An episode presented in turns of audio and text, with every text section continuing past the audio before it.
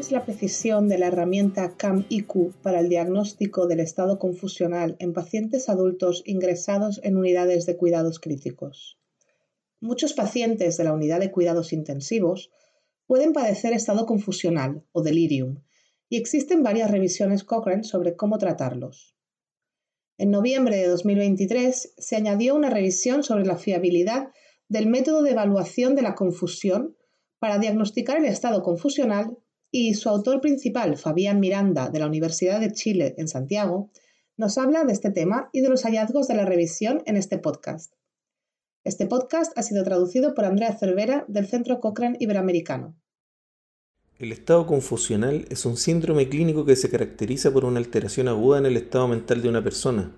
Se trata de un gran problema en las unidades de cuidados intensivos o en las UCI, por su alta prevalencia, el malestar significativo que generan los pacientes y su asociación con desenlaces adversos. El diagnóstico de este síndrome es difícil, especialmente en pacientes que están en ventilación mecánica, debido a su incapacidad de participar en una conversación verbal. Además se precisa de un psiquiatra o un especialista similar para confirmar el diagnóstico y no siempre se dispone de ellos. El método de evaluación de la confusión, en la UCI o CAM-IQ por sus siglas en inglés, constituye una alternativa. Esta herramienta se diseñó específicamente para evaluar el estado confusional de pacientes en la UCI, incluido aquellos con asistencia respiratoria. También tiene la ventaja de que puede administrarlo el personal médico o no médico tras una sencilla formación y proporciona un resultado simple de presencia o ausencia de un estado confusional. Se investigó la exactitud diagnóstica del CAM-IQ en pacientes de la UCI, y se comparó con lo, que se considera la prueba de referencia, es decir, una evaluación realizada por un psiquiatra aplicando los criterios diagnósticos del DSM, que es el Manual Diagnóstico y Estadístico de los Trastornos Mentales.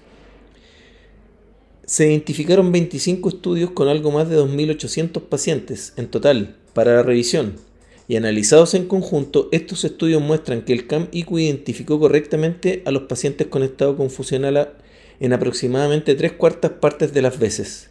La prueba fue mejor a la hora de identificar a las personas sin estado confusional, con resultados correctos el 95% de las veces.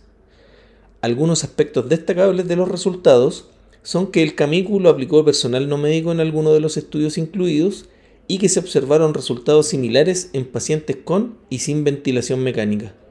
Por lo tanto, dada la disponibilidad y fácil aplicación de la prueba, podemos concluir que el CAM-IQ es una prueba razonable para cribar el estado confusional en cuidados intensivos. Si deseas saber más sobre el CAM-IQ y su precisión en el diagnóstico de este síndrome, puede buscar en la biblioteca Cochrane CAM-IQ y síndrome confusional.